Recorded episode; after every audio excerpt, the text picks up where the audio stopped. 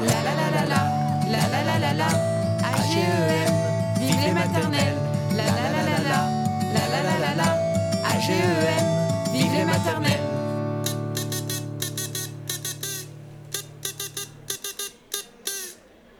Bonjour, je suis ravi de vous retrouver pour ce temps d'échange à l'occasion du centième congrès de l'AGEM à Épernay. Je suis en compagnie de Christelle Ferjou et Alexandre Ribaud et nous allons parler aujourd'hui du dispositif Classe dehors. AGEM, vive les maternelles. Avant cela, je laisse le soin à mes invités de se présenter. Bonjour Christelle, Bonjour. pouvez-vous nous en dire un peu plus sur vous s'il vous plaît? Oui, donc euh, je suis Christelle Ferjou, je suis conseillère pédagogique départementale euh, sur le département des Deux-Sèvres et euh, depuis le mois de mai 2020, je suis également coordinatrice d'un groupe départemental à, à l'inspection académique, classe dehors. Merci Christelle. Je vous laisse la parole Alexandre. Oui, ben moi je suis Alexandre Ribaud, je suis enseignant en maternelle à Paris, dans le 19e arrondissement. Voilà, des petites et des moyennes sections, euh, entre 22 et 25 élèves selon les années. Et je, voilà, je pratique la classe dehors depuis septembre 2019. Merci à vous pour ces portraits. Entrons maintenant dans le vif du sujet. La classe dehors, qu'est-ce que c'est? Est-il possible que vous, Christelle, nous expliquiez le, le principe? Alors bien sûr, euh, donc la classe dehors, euh, ben, c'est tout simplement faire la classe. Donc euh, comme dans sa pratique de classe ordinaire, en tant qu'enseignant, on va bien évidemment penser, concevoir sa classe en s'appuyant sur le programme de l'école, de l'école maternelle en l'occurrence. Et donc pour faire classe dehors, on s'appuie sur ce même programme et sur nos programmations de classe. Euh, la grande différence, c'est qu'on fait classe à ciel ouvert. Donc, euh, on quitte la, la classe pour faire classe dans un espace euh, de nature, souvent à proximité de l'école, voire au sein même de l'école. Et dans cet espace de nature, qui est un espace complexe, beaucoup plus riche qu'une salle de classe, eh bien, on va euh, conduire des activités d'enseignement et proposer aussi euh, euh, un espace qui va permettre aux enfants de développer des apprentissages euh, euh, plus spontanés à partir des éléments naturels. Je vous remercie pour ces précisions. Maintenant que c'est un peu plus clair, est-ce possible tout le temps ou bien seulement ponctuellement? Pouvez-vous nous en parler euh, par rapport à votre expérience, Alex Oui, alors euh, il y a autant de pratiques de classe dehors qu'il y a d'enseignants. On ne va pas donner des grands principes euh, stricts. Euh, dans ma pratique, c'est une pratique régulière. Je pense que c'est aussi l'intérêt de cette, de cette pratique, c'est qu'elle soit régulière. Donc moi, c'est une fois par semaine, tous les jeudis matins. Il n'y a pas de question de temps, euh, quel que soit le temps. Comme disent les Norvégiens, il n'y a pas de mauvais temps, il n'y a que des mauvais vêtements. Mhm. Euh, la, régularité, euh, la régularité dans le temps et la régularité du lieu aussi, parce que c'est intéressant qu'ils se familiarisent avec un lieu qui devient leur, leur deuxième salle de classe. Voilà. Après, il y a d'autres enseignants qui vont faire des choses très différentes, moins régulières ou dans des lieux différents, ce qui peut aussi se justifier. Mais la pratique telle que je la, je la fais, c'est plutôt comme ça. Alors Christelle, pouvez-vous me décrire une journée de classe dehors? Comment ça se passe? Alors, euh, je vais plutôt décrire une demi-journée de classe dehors, hein, puisqu'on est vraiment sur euh, cet esprit de, de temps de classe euh, et pas de hors temps, hors temps scolaire. Euh, donc une demi-journée, mais c'est un petit peu comme une de- demi-journée de classe. On va euh, ritualiser euh, des moments précis dans cette demi-journée pour entrer déjà sur, sur le lieu de, classe dehors. On ne rentre pas n'importe comment dans, dans sa salle de classe, donc on ne va pas rentrer n'importe comment sur le lieu de la classe dehors. Donc souvent par l'intermédiaire d'une comptine, d'une euh, pourquoi pas aussi euh, d'un- d'une petite formulette qui va permettre euh, aux enfants symboliquement de passer la porte de la classe dehors. Et souvent, les collègues que j'accompagne dans les pratiques de classe dehors organisent un premier temps de regroupement qui permet aux enfants euh, d'échanger, de se projeter déjà sur les actions qu'ils ont envie de conduire sur, ce temps de classe dehors. Euh, ça permet également à l'enseignant de présenter à leurs élèves l'activité euh, qui va être plus liée à l'enseignement et qui va être proposée par l'enseignant. Et puis donc, euh, on rappelle bien évidemment les règles de la classe dehors. Euh, il y a des règles équivalentes à celles de la classe dedans, mais euh, l'espace étant plus vaste, on a des règles aussi de regroupement euh, donc avec un signal sonore par exemple, qu'on utilise, euh, qui est différent de celui de la classe dedans. Euh, et puis donc on va, enfin les enfants vont partir en activité. Alors contrairement à la classe dedans, c'est plus complexe de faire classe avec tous ces élèves en même temps dehors, puisque l'espace est plus vaste. Donc on va plutôt proposer des activités où les enfants vont être en jeu libre, mais aussi en activité d'enseignement. Et, euh, et, donc pendant ces activités, l'enseignant, une fois qu'il aura conduit son activité proposée, il pourra aussi prendre le temps d'observer ses élèves en activité d'apprentissage spontané avec les éléments euh, de la nature. Et puis bien évidemment, c'est important que ce, ces expériences vécues dehors puissent euh, être structurées. Donc euh, le temps de clôture de la classe euh, dehors est important. Donc c'est le dernier rituel à, proposer en classe dehors, c'est le cercle de clôture qui va permettre aux enfants de partager leurs expériences vécues, de mettre en mots ce qu'ils ont conduit comme action avant de quitter la classe dehors pour retourner à l'école. Merci beaucoup. Alors justement, tout à l'heure, on parlait de la, météo. En cas de mauvais temps, de pluie intense, de chaleur intense, de froid, y a-t-il un, un, équipement particulier pour les élèves euh, Qu'est-il possible de faire ou pas? Oui, il y a un équipement euh, particulier. Euh, C'est important que on est là pour ressentir les, les, effets de la nature, les effets du vent, euh, les effets du froid ou de la pluie, mais on n'est pas là pour être mouillé ou avoir froid. Avoir froid. Oui, tout à fait. Euh, donc l'idée c'est que les enfants soient bien couverts quand c'est l'hiver, euh, qu'ils soient évidemment le premier accessoire indispensable c'est les bottes, la paire de bottes. Donc il y a une communication à faire au début de l'année avec les parents. sur, sur un équipement, on, on s'adapte. Il y a aussi de l'équipement qu'on peut garder d'une année sur l'autre. Euh, parce que c'est pas évident forcément pour toutes les familles d'investir dans, des bottes. Et ce qui, est, ce qui est très important aussi c'est le pantalon de, le pantalon de Kawaii. Euh, bon, voilà, hormis ça il n'y a pas tellement plus d'équipement mais c'est un équipement quand même important pour le bien-être de, l'enfant qu'il puisse qu'il soit libre de ses mouvements. Parce que c'est aussi l'intérêt de la classe dehors c'est d'être vraiment sentir libre.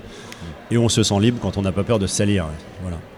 Donc là, il y a pas mal de gens à éduquer, euh, les parents, mais parfois aussi les enfants qui ont peur eux-mêmes de se salir parce qu'ils vont se faire gronder par leurs parents. Voilà, ça c'est un travail à long terme, mais en tout cas, on commence par les bottes et le pantalon de kawaii.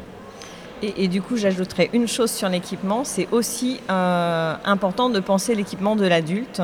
Donc, comme les enfants, euh, l'enseignant enfin, et les adultes accompagnateurs euh, doivent eux-mêmes être bien équipés pour être bien eux aussi dehors. Tout le monde bien équipé, donc. Donc justement, on parlait de la, des parents tout à l'heure, leur réaction par rapport à, à ce projet de, de, classe dehors, à ses habitudes aussi à, à prendre. Est-ce qu'il y a un protocole à suivre, des précautions? Oui, alors au sens plus large, il, a, il, est très important dans ce genre de projet de communiquer avec tous ses partenaires. Euh, les, les, parents ne sont, sont qu'une partie de ses partenaires, mais il va falloir également communiquer euh, avec son ASEM, avec euh, les responsables du jardin éventuellement où on va. Mmh. voilà, les parents, ça se fait dès le début de l'année donc euh, c'est recommandé de, évidemment de faire ça avant le projet. Euh, par exemple, la, la, réunion de rentrée, par exemple, avec les parents, où il faut effectivement prendre le temps d'expliquer euh, le choix qu'on a fait, la pédagogie qu'il y a derrière et tout ça. Bon.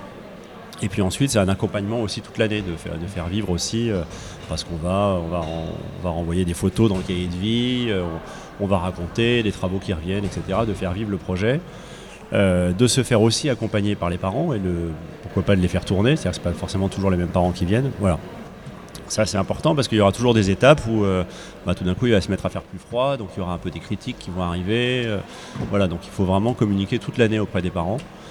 Voilà, mais de la même manière, je le disais en démarrant, il faut aussi communiquer dès le début auprès de son ASEM pour l'intégrer pleinement dans le projet, communiquer auprès de ses collègues pour expliquer aussi ce qu'on fait, euh, communiquer auprès de l'institution euh, et communiquer aussi auprès des, responsables du jardin, si on va dans un jardin ou une forêt. Euh, voilà, parce que tout ça, c'est des atouts. Et en général, et là je vais répondre à votre question, pardon, mais en général, c'est des gens, quand on leur explique, ils comprennent très bien le sens du projet. Et quand, quand c'est expliqué, on n'a que des retours positifs. Moi, j'ai fait un questionnaire en fin d'année auprès des parents uniquement. Mais il n'y a pas une seule remarque négative sur ce projet. Donc il y, a, y, a y, a un engouement, euh, voilà, mais il, a, il nécessite d'être expliqué. Il faut une vraie communication. Une vraie communication, exactement. Mmh. Alors j'ai une autre question auquel on a le droit de se poser. Euh, les apprentissages dans tout ça, Christelle? Eh bien, comme je le disais tout à l'heure, euh, faire classe dehors, c'est faire la classe. Donc tous les domaines d'apprentissage de l'école maternelle sont mobilisés autour euh, de cette pratique de classe dehors. Et euh, avec le recul aujourd'hui, ce qu'on peut, dire et identifier, c'est que souvent les, les actions spontanées des enfants développent et facilitent le langage et notamment le langage de communication entre eux. Euh, mais bien évidemment, euh, dehors, euh, leur, corps, leur corps, leur tête, leur esprit, leur affect est mobilisé entièrement. donc ils se dépensent aussi plus physiquement. et puis bien évidemment, ce, ce lien au vivant les rend plus vivants et euh, je dirais peut-être que, outre les domaines d'apprentissage euh, de l'école maternelle, c'est aussi toutes les compétences psychosociales en lien et transversales, comme la, la coopération, la socialisation, euh, est favorisée en classe dehors. Et ça, c'est des choses qu'on voit très vite en fait. Hein. quand on se lance dans la classe dehors, on observe très vite ce que vous lirez sans doute dans les, les livres, notamment avec Christelle Ferjou, où ça développe la coopération, le bien-être, la confiance en soi ça paraît être des grands mots quand on lit dans les livres, mais très vite, très vite, vous observez ce genre de, bah, ce genre de, je vais pas les dire comportement, c'est pas le bon mot, mais euh, ces évolutions de, vos élèves euh, au sein de la classe dehors. Vraiment, vous, observez euh, des choses, des choses magnifiques, quoi. Alors vous enseignez à, Paris, vous pratiquez la, classe dehors, Alexandre Oui. C'est possible en ville donc aussi, et, dans quel type d'environnement alors Alors euh, non seulement c'est possible, mais je, pense que peut-être même c'est plus facile que dans certaines euh, zones rurales, parce que euh, à Paris on a quand même pas mal de parcs et de squares. Alors c'est pas des environnements forcément très très sauvages, mais il faut toujours penser déjà à se mettre à la hauteur de l'enfant, c'est-à-dire que l'enfant il peut voir un bout de square un peu ensauvagé comme une forêt. Euh, il ne s'agit pas de lui mentir, mais il s'agit de, voilà, voir dans ses yeux. Et on fait avec ce qu'on a. Euh, de toute façon. Et puis à Paris, on a quand même des, bah, infrastructures de transport qui sont quand même assez euh, pratiques. Donc beaucoup de squares sont accessibles soit à pied, soit en bus. donc finalement, c'est plutôt facile à faire à Paris. À condition de se satisfaire d'un square qui vaut ce qu'il vaut. Mais moi, je faisais ça l'an dernier au parc de la Villette, qui était j'avais trouvé, c'est très domestiqué le parc de la Villette, mais il y avait une zone un peu, c'est l'air de pique-nique, mais on entrait par derrière. Pour eux, c'était leur petite forêt, tout ça, donc c'était un côté assez sauvage qui était chouette. Ben, il nous fallait pour ça prendre le tramway, ce qu'on fait plus cette année à cause du Covid. Donc on a atterri dans le square qui est juste à côté de l'école, qui est un square un peu plus petit, beaucoup plus domestiqué, mais finalement on a trouvé une zone un peu sauvage et surtout, ça nous prend beaucoup moins de temps de transport puisqu'il est vraiment, euh, juste, euh, vraiment juste à côté de l'école. Donc on passe deux heures sur place. Et deux heures sur place en Jolib, c'est bien plus intéressant qu'une heure. Parce que voilà, il va se passer des choses au bout d'une heure. Les, élèves vont se poser sur une activité qu'ils ont vraiment choisie. Ils vont s'investir. L'an dernier, j'avais souvent l'impression de les interrompre en fait au bout d'une heure. Ils, commencent à creuser un trou euh, ou faire une salade de cailloux. et là, j'ai dit, bah, il faut rentrer parce que 40 minutes de trajet, il faut enlever les bottes et tout machin. Donc euh, non, non, c'est possible à Paris. Voilà, il faut identifier un lieu euh, et puis et puis s'en familiariser avec et, se lancer. Donc c'est possible dans tous les environnements. Merci pour toutes ces précisions. Alors je suis une enseignante, un enseignant et j'ai envie de me lancer. Quelles sont les démarches à effectuer, Christelle? Alors, euh, il n'y a pas beaucoup de démarches à effectuer. Hein. La première chose, bien évidemment, c'est d'avoir euh, la validation de son directeur ou de sa directrice d'école, mhm. puisque si, euh, à partir du moment où on quitte l'école et, qu'on fait classe dehors euh, près d'un lieu proche de l'école, on est identifié comme étant une sortie de proximité. Donc le taux d'encadrement concernant toutes les sorties de proximité, comme par exemple aller au gymnase, on, est sur euh, cette, base de réglementation euh, de taux d'encadrement. Euh, après, je conseille quand même de poser son projet par écrit. Hein, puisque la classe dehors, c'est vraiment une démarche, une démarche pédagogique, voire même une philosophie éducative. Euh, et le fait de poser par écrit son projet et de présenter son projet euh, à sa hiérarchie, donc auprès de son inspecteur de circonscription, euh, permet aussi ben, d'argumenter et d'expliciter peut-être pourquoi on veut se lancer dans cette démarche et comment on va le faire. donc même si ça n'est pas obligatoire, je pense que c'est un conseil utile. Oui, ça permet vraiment de construire un discours sur, cette, sur cette démarche et d'être du coup capable de l'expliquer après à tous, tous les interlocuteurs, à commencer par les parents euh, ou la SEM qu'on aura, à qui on devra expliquer. Donc c'est vrai que formaliser euh, ce projet par écrit, en s'inspirant d'autres projets. hein. Il y en a sur Internet, il y en a sur mon site et tout ça, on en trouve. Mais voilà, je pense qu'effectivement, c'est une démarche importante, même si elle n'est pas obligatoire. Merci beaucoup. Et pour terminer, Alexandre, alors quel conseil pour débuter? Y a-t-il des personnes ressources? Alors euh, oui, bien sûr, il y a des ouvrages dessus, euh, il y a des sites internet, euh, la Canopée a fait des choses dessus déjà, sûrement.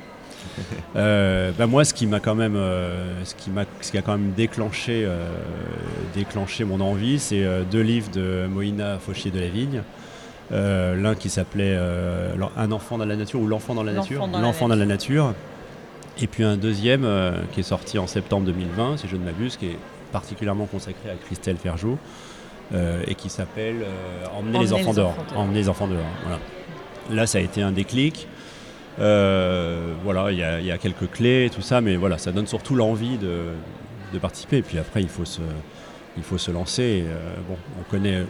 Moi, je connais pas de gens qui aient arrêté après avoir commencé. Alors, Christelle Ferjou a croisé beaucoup plus de gens que moi, mais euh, Oui, donc effectivement, je confirme ce que tu dis, Alexandre. Euh, les collègues qui se, qui se lancent, hein, qui, qui commencent la, pratique de classe dehors, souvent me témoignent euh, en, disant Mais je ne sais pas comment je faisais avant. En tout cas, je ne peux, je ne peux pas penser faire classe aujourd'hui sans faire classe dehors.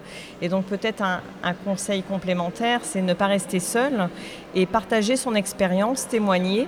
Euh, parce que, hum, en fait, comme l'a dit Alexandre euh, en, en début d'interview, euh, c'est euh, on fait classe dehors avec ce qu'on est comme enseignant et euh, de partager sa pratique, euh, euh, ça permet aussi de s'ouvrir sur la diversité des pratiques et d'enrichir sa propre pratique. Une fois qu'on a commencé, on peut plus s'en passer, pour les enseignants comme pour les Exactement, parce qu'on ne l'a pas dit, mais c'est aussi un bien-être énorme pour l'enseignant. Mmh. Voilà, si-. Bien-être pour tout le monde. S'il est à l'aise avec cette pratique, euh, c'est vraiment des moments très apaisants, euh, très privilégiés avec les élèves. hein. On voit les enfants euh, tout à fait différemment. On a d'autres contacts avec eux. On l'a pas dit, mais une classe dehors, c'est une classe sans problème de bruit, sans problème de place et sans problème de matériel. Donc quand, quand dans une classe, vous avez enlevé ces trois problèmes, bah, ça change un peu. Ça fait un peu la classe idéale quand même. Donc euh, voilà. fait. C'est ça, et c'est une pratique qui enthousiasme autant les élèves que l'enseignant et les adultes qui accompagnent. Et sans enthousiasme, on ne peut pas apprendre. Merci beaucoup. Merci à vous Christelle et à vous Alexandre. Comme Merci on dit, il n'y a plus qu'à. Au revoir à tous et merci de nous avoir suivis. Belle journée à tous.